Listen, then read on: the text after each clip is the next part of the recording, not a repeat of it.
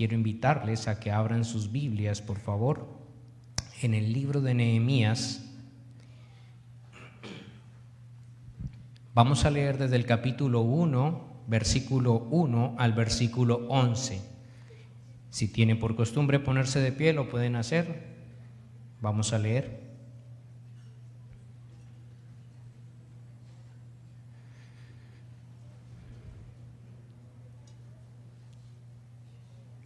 Hermanos, dice la bendita palabra del Señor, palabras de Nehemías, hijo de Acalías.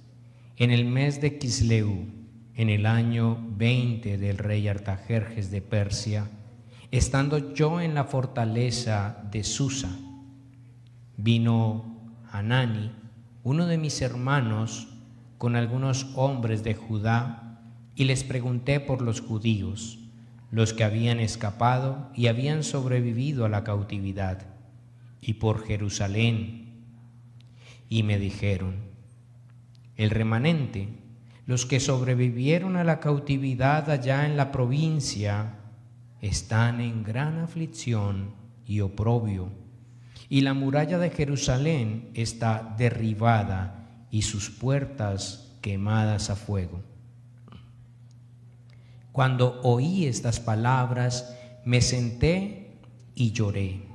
Hice duelo algunos días. Sé que me has escogido para esta obra. Levántate, pues, y ayúdame. Por amor de tu amado Hijo Jesucristo, que es mi redentor, mi escudo y mi fortaleza, como cantamos hace un momento, ponte de mi lado Estoy listo y dispuesto a ofrecer mi vida tan obediente como un cordero en testimonio de la verdad. Aun cuando el mundo estuviera lleno de diablos, aun que mi cuerpo fuera descoyuntado en partes, despedazado o reducido a cenizas, Dios, mi alma es tuya. Tu sagrada escritura me lo dice. Dios mío, ampárame. Amén. Un hombre de fe. ¿Estás muerto? ¿Me oyes? ¿Estás presente? Hermanos, como podemos notar, hay ocasiones y noticias que nos hacen sentir así, aun cuando seamos grandes personas de fe.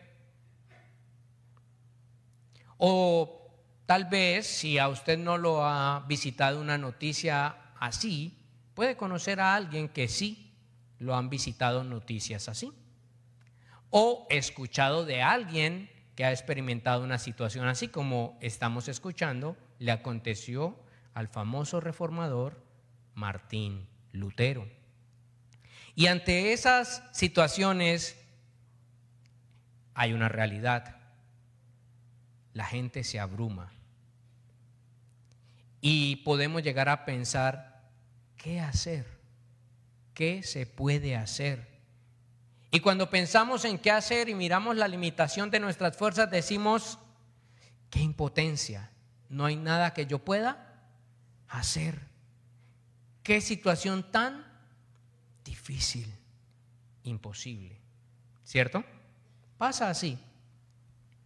Ahora, seguramente, en medio de esas situaciones y de esas realidades, muchos quisiéramos tener ese contacto amigo o familiar que nos pudiera ayudar ante estas malas noticias y que pudiéramos simplemente llamarle y solucionar este impasse con una simple llamada o un correo o un mensaje de audio o de texto por WhatsApp.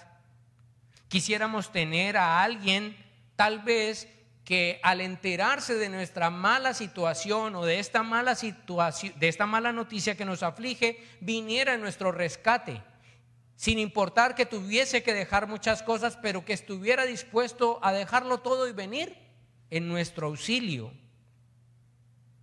O a veces quisiéramos también que quienes sufren no sean olvidados, sino que sean recordados y atendidos. Quisiéramos no ser tan débiles y vulnerables. Sin embargo, esta verdad, esta cruda verdad, busca recordarnos algo que ustedes y yo, iglesia, jamás debemos pasar por alto. Dios conoce nuestras circunstancias. Estas situaciones deben recordarnos algo. Dios conoce nuestras circunstancias. Y por tanto, en toda situación o circunstancia, debemos acordarnos de Él siempre. Si Dios se acuerda, entonces nosotros debemos acordarnos de que Él se acuerda. Amén. Ahora, hermanos, en este texto que leí al principio de este, de este sermón acerca de Nehemías, podemos aprender algo en esta mañana. Primero que Dios es grande y temible, que guarda sus promesas fielmente y es misericordioso, y que aún en las situaciones más adversas en las cuales entramos, ya sea por el pecado de otros o por nuestro propio pecado, podemos clamar a Él y saber algo, que Él nos oirá. Eso es lo que experimenta Nehemías y su pueblo Israel ante la mala noticia. La escritura nos dijo esta mañana que ante la mala noticia Él se acordó del Dios del cielo y fue ante Él, ante el Dios que es grande, que es fiel y que es misericordioso. Por eso quiero hacerles ahora una pregunta a todos y cada uno de los que se encuentran aquí en esta mañana. ¿Quién es nuestro refugio en este mundo? La verdad, allí en su mente. La respuesta fácil y rápida, Dios. Piénselo bien. ¿Realmente es Él nuestro refugio? ¿Nuestras acciones demuestran que Él es nuestro refugio siempre? ¿Nuestros pensamientos cuando viene la mala noticia refleja que Él es nuestro refugio?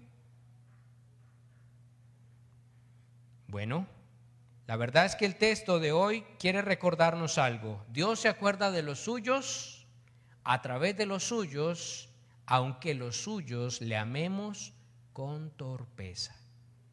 Esa es una idea que usted va a encontrar que recurrentemente les voy a citar, porque es la idea que quiero que se lleven en sus mentes y luego, si el Señor en su misericordia lo permite, encuentre lugar en sus corazones.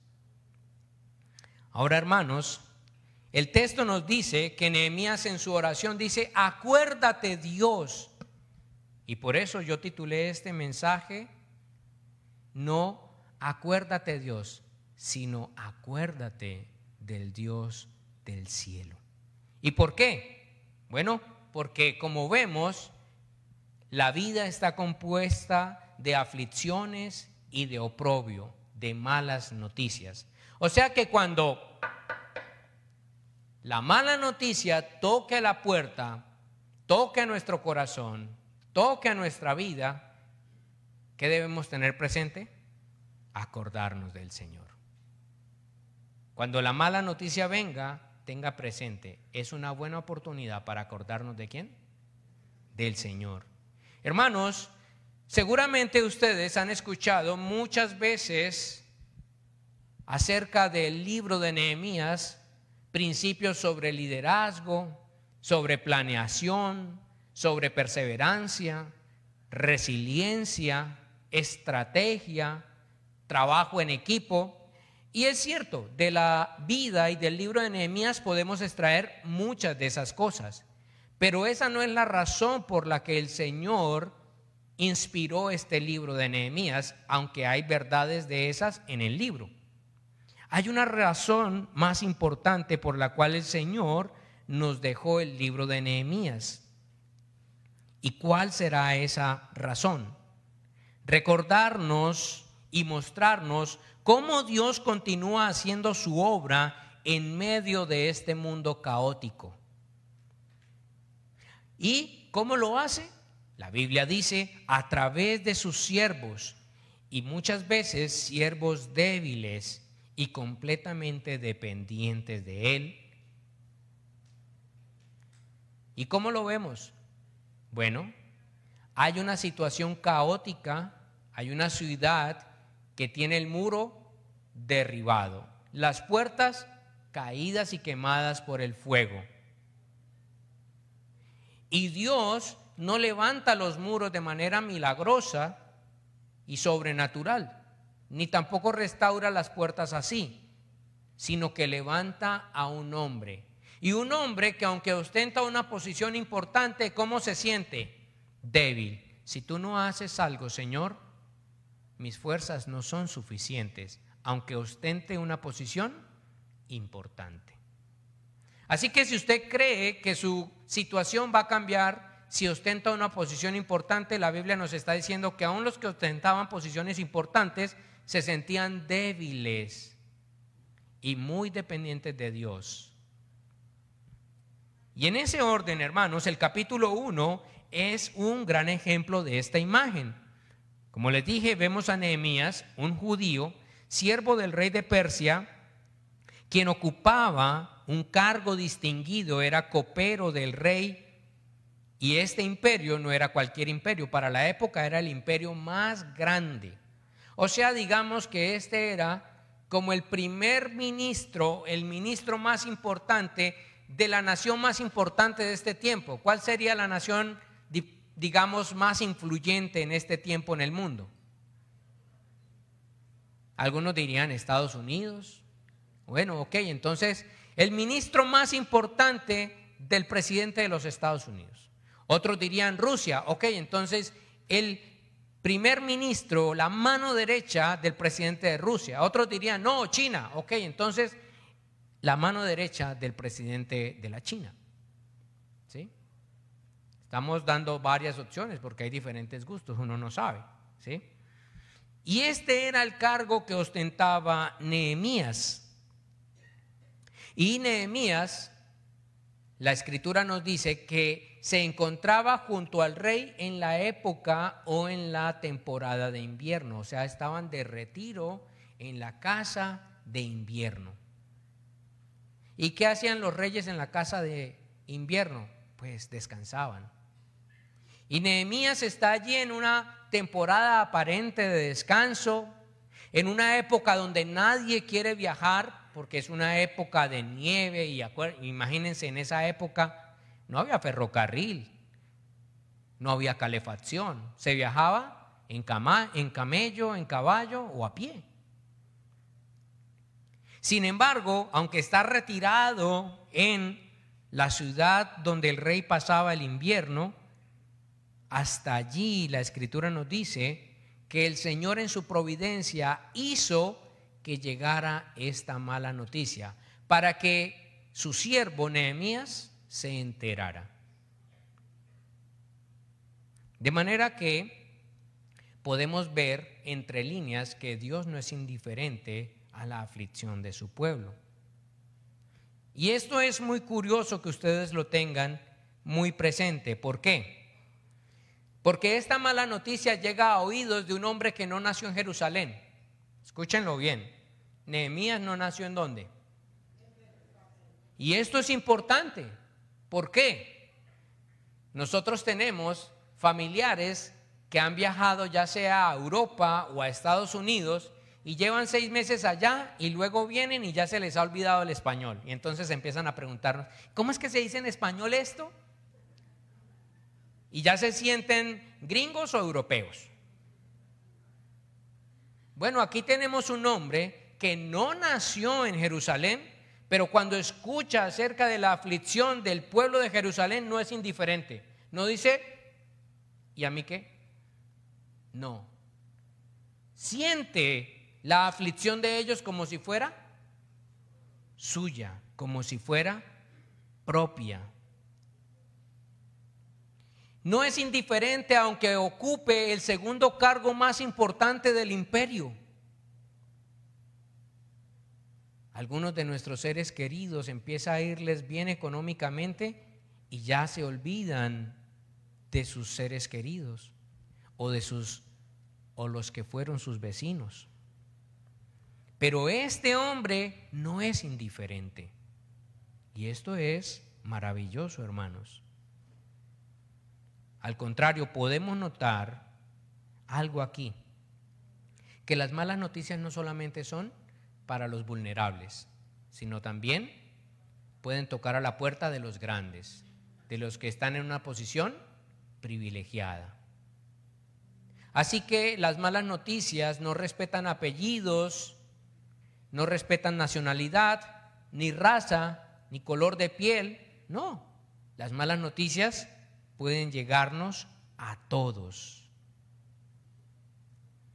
Sin embargo, hermanos, quiero que ustedes presten atención a esto. Ustedes y yo, en este primer elemento, podemos notar algo. Hay noticias lamentables como esta. Una situación que venía agobiando a muchas personas. Y hay noticias que no son de un día, sino de décadas. Esta noticia venía agobiando a este pueblo por 150 años.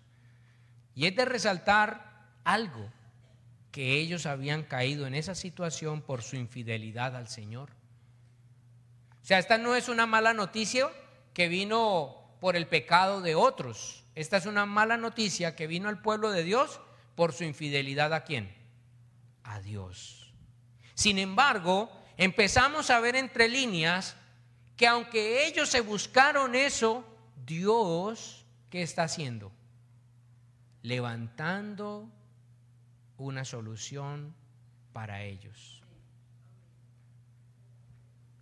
Y eso ustedes no lo deben tener en poco, hermanos. Ni nosotros, ninguno, debemos tener esto en poco. De hecho, a veces nosotros creemos que Dios está ciego, sordo, muerto o ausente, pero Dios está obrando. Y nosotros vemos aquí esto y en el Antiguo Testamento, porque aunque el pueblo se desvió profundamente de la voluntad del Señor, él había provisto a un intercesor como Daniel, había provisto a un hombre como Zorobabel, había provisto a un hombre como Esdras, había provisto a hombres como Ageo y como Zacarías, todos esos en esa época, haciendo qué? Siendo instrumentos de Dios para revertir la mala situación del pueblo de Dios. De manera que esta situación debe llevarnos a recordar algo. Dios se acuerda de los suyos a través de los suyos, aunque los suyos le amemos con torpeza. Entonces, ante la mala noticia, acuérdate que Dios se acuerda de los suyos. Pero cuando viene esa mala noticia, ok, listo, pastor, me acuerdo de Dios. ¿Y qué hago? entonces voy a decretar que esta adversidad se va. Voy a decretar que el enemigo no tiene poder sobre mí y que yo le pongo una línea y él no puede pasar de ahí. O yo voy a decretar que mi salud va a cambiar de ahora en adelante porque Dios está conmigo y yo lo puedo decretar. ¿Qué es lo que hace Nehemías? Nehemías nos enseña que en medio de la gran aflicción y oprobio podemos orar. Podemos orar. ¿A quién? A Dios. A Dios. ¿A quién podemos orar? A Dios. No es que voy a ir a tal iglesia porque allá va a venir un hombre que es usado en no sé qué y no sé cuándo y ese sí me va a solucionar mi problema. No es que voy a ir donde fulano de tal porque a él sí Dios lo oye y, entonces mi problema se va a ir. No, la Biblia dice que Nehemías cuando oyó de esta mala noticia, de esta grande aflicción y oprobio, inmediatamente fue él al Señor. Entonces, ¿qué nos dice Nehemías acerca de este asunto? ¿Qué hizo él? El siervo del rey de Persia ante la mala noticia recibida? Nehemías mismo nos responde por medio de su palabra y nos va a sorprender, hermanos, lo que Nehemías dice. Nehemías dice, cuando recibí aquella mala noticia, me senté. No como, párese, haga, muévase. No, dice, me senté. Lloré. ¿Cómo? Sí, lloré. Hice duelo algunos días. Y estuve ayunando y orando delante del Dios del cielo. Es muy llamativo ver que este hombre no corre a hacer uso de su posición inmediatamente para tratar de arreglar este asunto. ¿A cuánta distancia tenía al hombre más importante de la tierra humanamente hablando? Estaba en la misma casa, en el mismo palacio. Tal vez a algunas habitaciones o pisos de distancia. Pero no corre allí. No hace uso de su posición, tal vez de sus contactos. No intenta mover fichas, ni hacia arriba ni hacia abajo. ¿Qué hace? Me senté, lloré, hice duelo algunos días y estuve ayunando y orando. Hermanos, las escrituras nos dejan ver que este hombre tuvo una respuesta empática hacia las malas noticias que sus hermanos enfrentaban en Judá. Él llora, él se aflige, él se duele con los que están en aflicción. De eso mismo nos habla el apóstol Pablo en su, carta a los Romanos capítulo 12. Dice, gócense con los que se gozan y lloren con los que lloran. Y mire lo que dice el salmista en el Salmo 35, versos 13 y 14. Pero yo cuando ellos estaban enfermos, vestía de silicio. Humillé mi alma con ayuno y mi oración se repetía en mi pecho. ¿A qué voy con todo esto, hermanos?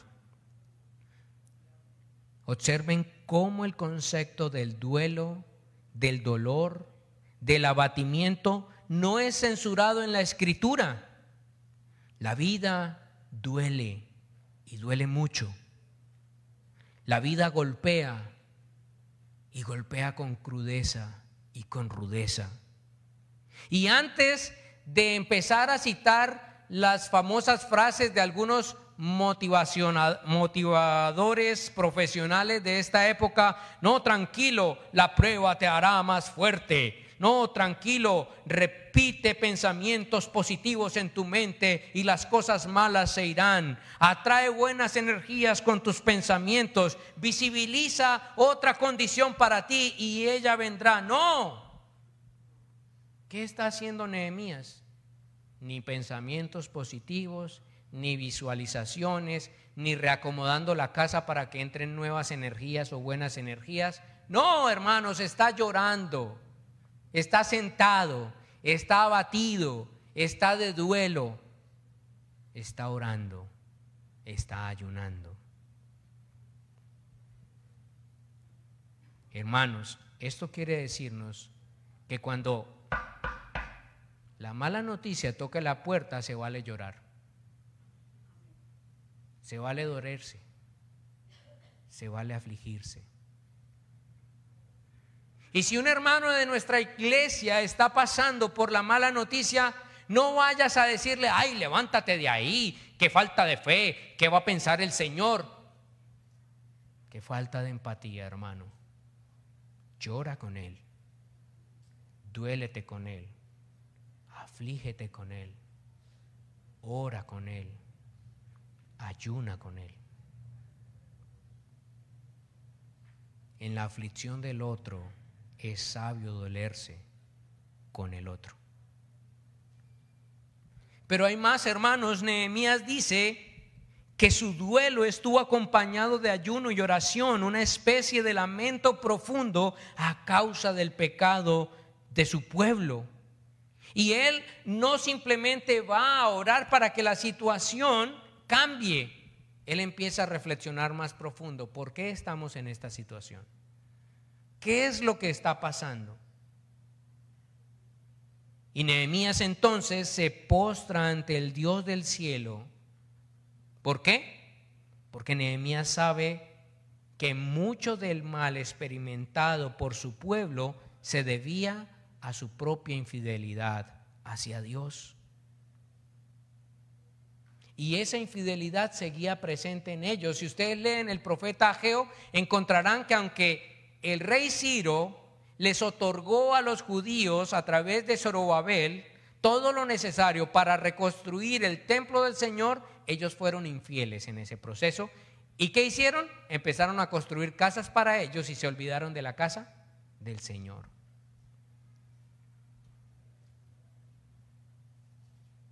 Hermanos y amigos, ante esto ustedes y yo hemos de notar algunas implicaciones que busca dejarnos este segundo elemento. Acuérdate del Señor cuando estés en la aflicción y ora. ¿Qué busca enseñarnos esto? Primero, las malas noticias no se espantan ignorándolas con pensamientos positivos, creyendo que vamos a ser más fuertes, visualizando otra realidad alterna o declarando realidades diferentes o reacomodando la casa para que entren buenas energías. No, Señor, eso no es así. Segundo, el dolor debemos expresarlo, el dolor duele y debemos acompañar a los que sufren con muestras sinceras de dolor. Y si es nuestra casa la que está siendo trastocada por la mala noticia, llora, se vale llorar. Aflígete, se vale afligirse. Dios no se incomoda por eso. Y su pueblo no debería incomodarse por eso. Otro elemento que podemos destacar de esto es que el dolor es necesario tratarlo y la primera y mejor fuente a la cual debemos acudir no es al amigo, no es al contacto, no es al político, no es al empresario, no es al que creemos que puede sacarnos de esta situación viendo de manera horizontal. No, la primera fuente que podemos aprender, nosotros debemos acudir es al Señor en humildad y persistencia. Porque Él nos puede consolar y nos puede guiar. Pero también este texto busca enseñarnos que no siempre la mala noticia es mala suerte o un error o causa de el pecado de otro o de este sistema corrupto o de terceras personas.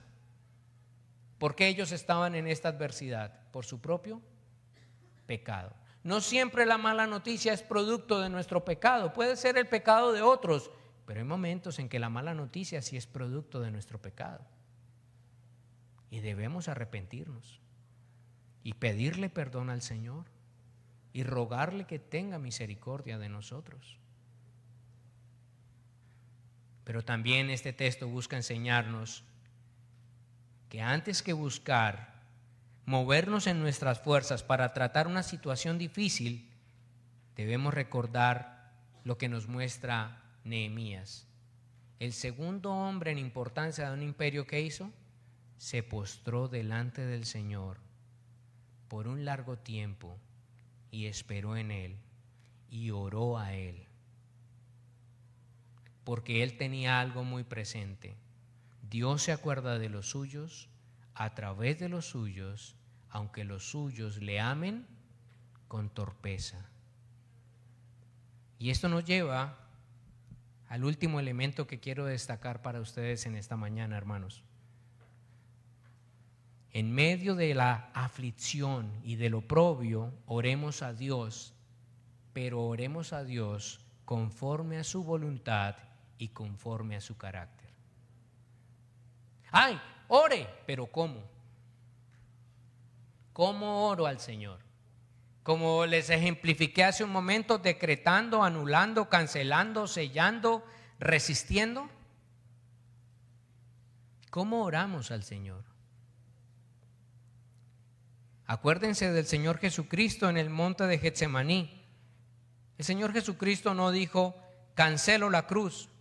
sello esta hora, la anulo. No, Señor, si puedes, pero que no se haga mi voluntad, sino la tuya. La oración de Nehemías no fue un asunto vacío de frases repetidas y sin sentido o una oración impersonal, de ninguna manera. La oración de Nehemías es el clamor de un intercesor dado por Dios, de uno que está en una posición muy alta, pero se identifica con los más vulnerables, de uno que no tenía nada que ver con el pecado de 150 años atrás, ni con el pecado que se estaba ejerciendo en ese momento en Jerusalén, sino que estaba allí, en Persia. Pero aún así se postra y ¿qué dice? Oh Señor, mira el pecado de tu pueblo. Sí, Señor, ellos son unos perversos, unos terribles, unos desobedientes, unos duros de servicio, unos duros de corazón. Ten misericordia de ellos. No. ¿Qué dice Nehemías? Señor, hemos pecado. Te hemos ofendido. Te hemos deshonrado. Oh Señor, mira a esos corruptos de la derecha lo que han hecho. Oh Señor, mira a esos corruptos de la izquierda lo que están haciendo.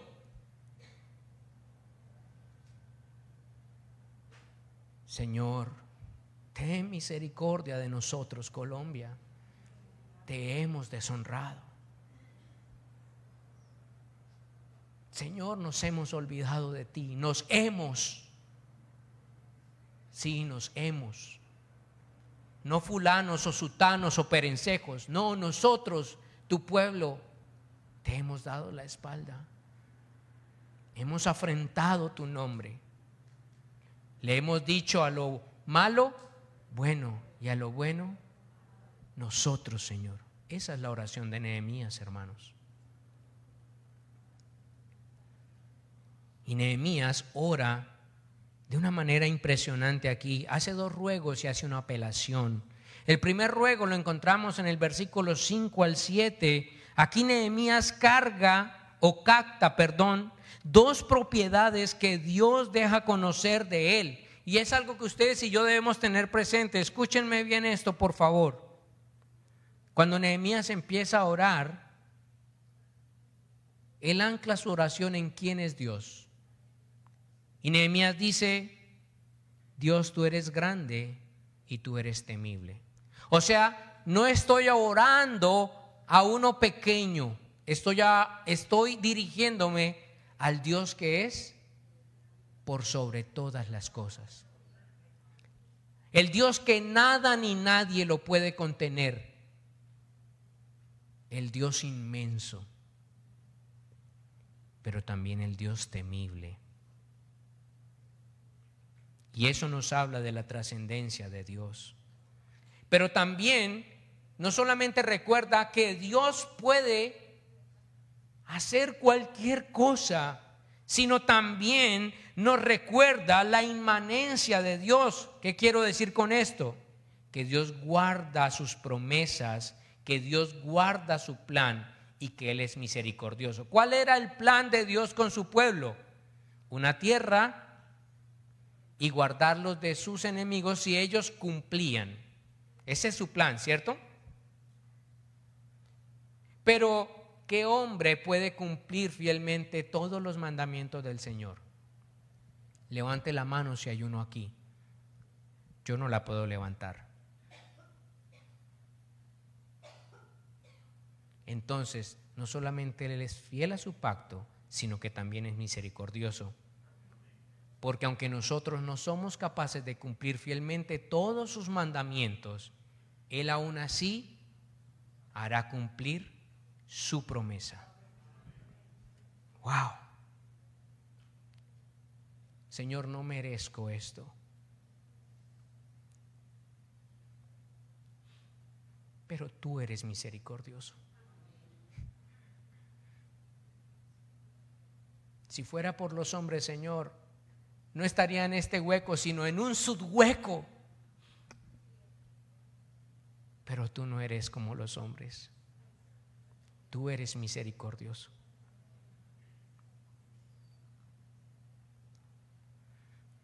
Y basado en eso, él hace una apelación. ¿Y qué es lo que apela Nehemías? Ya que el pueblo de Dios ha sido en extremo infiel a su Señor, Nehemías entonces apela a la promesa de Dios y de su carácter. Y entonces le dice, sí Señor, somos todo esto y más, perdón, nos arrepentimos. Y por lo tanto, tú hiciste una promesa. Si nosotros te pedimos perdón y nos arrepentimos y nos volvemos a ti, tú hiciste una promesa, Señor. Y tú eres fiel, tú no cambias. Y por lo tanto Nehemías dice, acuérdate ahora de la palabra que ordenaste. Si ustedes son infieles, los dispersaré. Y eso se cumplió porque Dios es fiel a su promesa, a su palabra. Pero si se vuelven a mí, guardan mis mandamientos y los cumplen, aunque sus desterrados estén en los confines de los cielos, de allí los recogeré y los traeré al lugar que he escogido para hacer morar mi nombre allí. ¿Y qué hizo el Señor? Respondió la oración de Nehemías y le dio su favor, como se puede notar en el capítulo 2 de este libro porque Dios es fiel a su promesa. Dios no es fiel a usted porque usted es sin pecado, ¿no? ¿Quién de nosotros es sin pecado? Dios es fiel a ustedes porque ninguno de ustedes falla nunca. Mentira. El que diga que no tiene pecado hacia Dios. Primera de Juan. ¿Por qué Dios cumpliría su propósito en nosotros? porque Él es fiel a sus promesas. Y porque Él no desprecia un corazón que se acuerda de sus promesas. Esa es la apelación de Nehemías. Señor, si tú haces esto, entonces yo te prometo, pare ahí, hermano. Porque el Señor también advierte, no prometas nada que no vas a cumplir. ¿Me están entendiendo, hermanos? Y basado en todo esto, Nehemías hace un segundo ruego, versículo 11, que el Dios grande, que el Dios que es por encima de todo y capaz de todo, que es fiel y misericordioso, aún con un pueblo infiel, le otorgue su favor para hacer conforme a la voluntad de Él, para bendecir al pueblo de Israel que estaba en gran aflicción y oprobio. Eso quiere decir que Dios le diera gracia a Nehemías ante el rey Artajerjes para hacerle un pedido totalmente descabellado, pero no imposible para Dios. Ir a ser instrumento de redención y terminar el proceso iniciado en Jerusalén. ¿Y saben qué? Todo pago por el rey de Persia. Rey, Permítame ir a esta ciudad que ha sido rebelde, infiel, injusta, pecaminosa, conflictiva. Permítame ir a restaurarla. Entre tanto, tú sigues sosteniéndome como primer ministro. Pero no solamente eso, sino también tú mismo de tu tesoro vas a patrocinar este proyecto. Y lo vas a sostener hasta que lo terminemos. Hermanos, ¿qué padre quiere patrocinar a ese hijo que no hace sino despilfarrar todo lo que se le da? Tal vez la primera se la perdona, pero la segunda ya como que empieza a dudar y la tercera dice, no, no, no. no. Y algunos terminan echándolos de la casa y diciéndoles, olvídese que yo soy su padre y que usted es mi hijo. ¿Cuántas veces Israel le desobedeció al Señor? ¿Cuántas veces malversó todo lo que Dios le proveyó? ¿Y saben qué hace el Señor a este pedido de Nehemías? Le dice, bueno,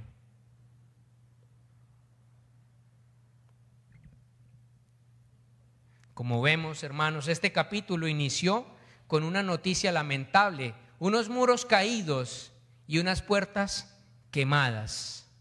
Una de esas cosas que aflige y consume en extremo, una de esas que hace pensar a los hombres que ya no hay esperanza.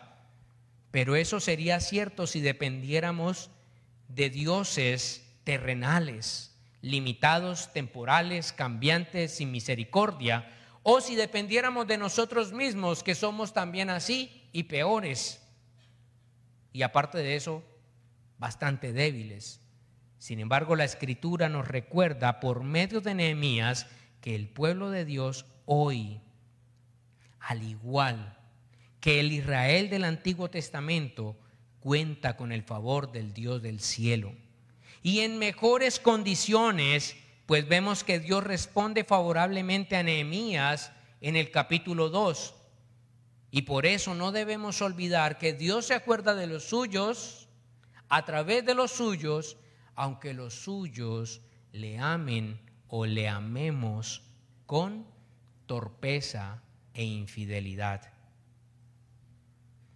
Ahora Nehemías oró, Señor, si nosotros nos volvemos a ti, dice él allí, ¿cierto?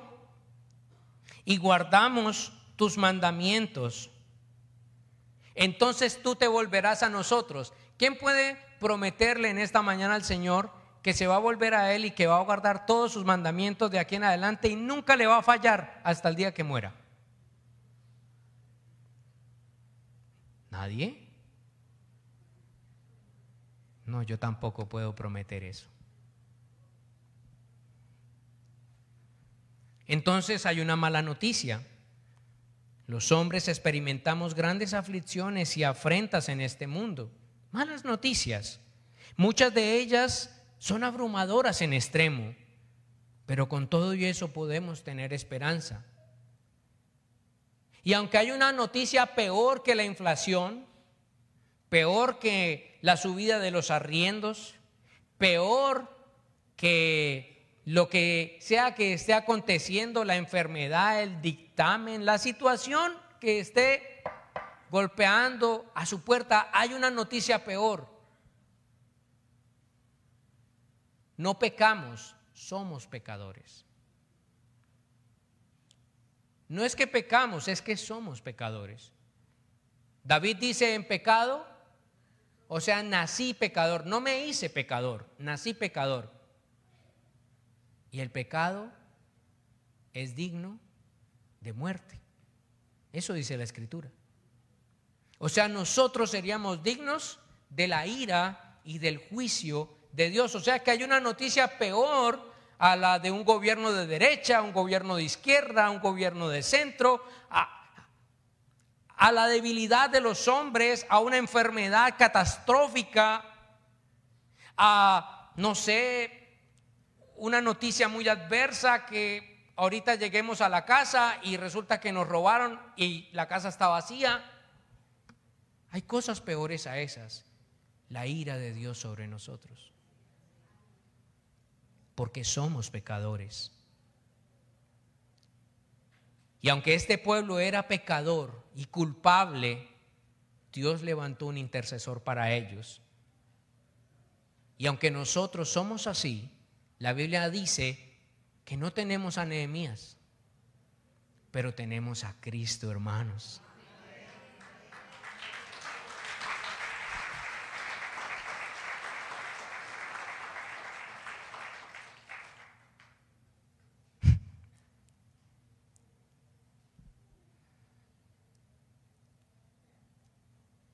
¿Quién es tu refugio? No es una vida sin enfermedad. No es una vida sin deuda. No es una vida en Llano Grande. No es la visa a los Estados Unidos. No es una ciudadanía en algún país europeo. No es esa chica hermosa que te gusta o ese muchacho simpático que tanto te atrae. ¿Cuál es nuestro refugio? No es que nuestros hijos prosperen y luego nos den una mejor vida humanamente hablando. ¿Cuál es nuestro refugio? No es ese empleo en la multinacional. ¿Cuál es nuestro refugio?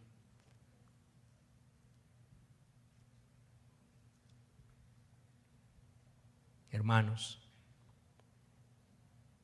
por todo esto, este mensaje es importante. Israel tuvo en Nehemías un instrumento de Dios útil para revertir la mala noticia, la calamidad que les agobiaba física y espiritualmente. Pero esta obra de Nehemías fue temporal. Si ustedes van hoy a Israel, específicamente a la ciudad de Jerusalén, los muros están caídos. Y aquellas puertas que Nehemías levantó ya no están. Fue un redentor temporal. Pero nosotros, la iglesia, tenemos a Cristo, que no es un redentor temporal, que no está levantando una ciudad temporal, unos muros temporales. No, Apocalipsis nos dice que hay una morada para nosotros, donde no habrá llanto, no habrá dolor, no habrá enfermedad. Nada de eso. Y el pecado ya no nos abatirá más, sino que Él será para nosotros todo y lo llenará todo en nuestras vidas y enjugará toda lágrima, todo dolor, toda aflicción. Y Él lo llenará todo. Y nosotros estaremos con Él por la eternidad. Y todo eso es posible y es seguro por la obra suficiente, eficaz y perfecta de nuestro Señor y Salvador Jesucristo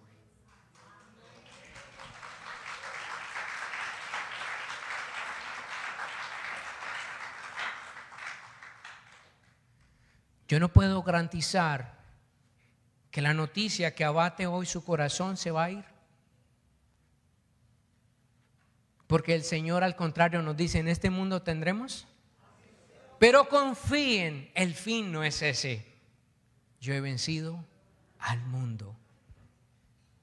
Yo no puedo garantizar que tendrás una muerte digna, pero puedo garantizarte que Cristo venció a la muerte. Yo no puedo garantizarte que vas a escalar del estrato 1 al 2, o del 2 al 3, o del 3 al 4, o del 4 al 5, o del 5 al 6. Yo no puedo decirte eso. Pero yo puedo decirte que Cristo ha garantizado una morada para ti y para mí en el cielo. Yo no puedo decirte que la enfermedad se va a ir.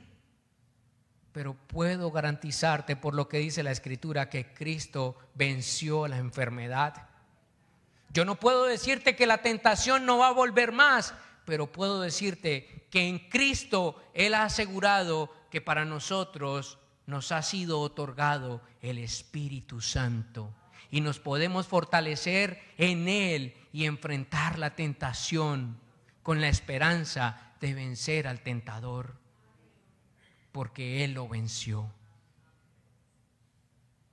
Así que no tenemos anemías, hermanos pero tenemos a Cristo. ¿Cuántos dicen amén a eso? Pongámonos de pie, hermanos.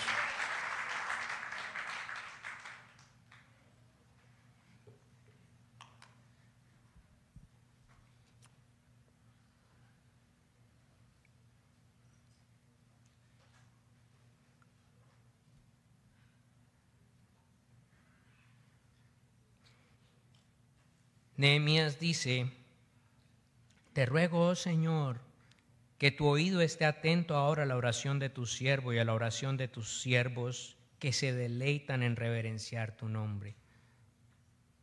Haz prosperar hoy a tu siervo y concédele favor delante de este hombre. Hermanos, Nehemías se deleitaba en el Señor, aunque tenía esa cláusula de que tenía que cumplir. ¿Cuánto más podemos gozarnos nosotros en esta mañana sabiendo que Cristo cumplió por nosotros y pagó la deuda de nuestro pecado y tenemos una salvación segura? Hermanos, y si por Si por si todo esto fuera poco, la escritura dice que Cristo resucitó, ascendió a los cielos y está sentado a la derecha del Padre e intercede por nosotros día y noche. Y el Padre cuando ve a Cristo se agrada de Él. Y el Padre cuando nos mira a nosotros venir postrados en adoración, no mira nuestras debilidades, no mira nuestro pecado, nos mira con agrado porque nos ve vestidos de Cristo y de su justicia. Y aunque mereciéramos su ira, Él nos da su gracia. Oremos al Señor, hermanos. Padre, gracias por recordarnos en esta mañana que tú te acuerdas de los tuyos a través de los tuyos y en este caso, Señor, tú enviaste al mayor, mejor y más perfecto intercesor que se hizo hombre, Cristo, para que a través de él nosotros débiles pudiéramos experimentar Señor, tu gracia, tu misericordia y el cumplimiento de tu buena voluntad sobre nosotros. Pero entre tanto, Señor, que tu plan se consuma, permítenos recordar que tú te acuerdas de nosotros. Permítenos recordar en la enfermedad o en la aflicción o en la prueba que tú te acuerdas de nosotros por medio de Cristo aunque nosotros te amemos con torpeza, Señor. Permítenos recordar esto, te lo suplicamos. Bendecimos, Señor, a tu iglesia, aunque es débil. Bendecimos a tu iglesia, aunque es torpe. Bendecimos a tu iglesia, aunque no es tan fiel como debería o como muchas veces quisiera. Y la podemos bendecir porque Cristo pagó por ella y porque Cristo la ha vestido de ropas dignas, Señor. Consuela a tu pueblo en esta mañana que sufre. Consuela a tu pueblo abatido, Señor. Aliéntale y recuérdales que tú te acuerdas de ellos y por lo tanto ellos en todo tiempo han de acordarse de ti, Señor, porque tú eres el Dios del cielo. Gracias por esta mañana, Señor, te damos. En Cristo Jesús. Amén y amén. El Señor les bendiga.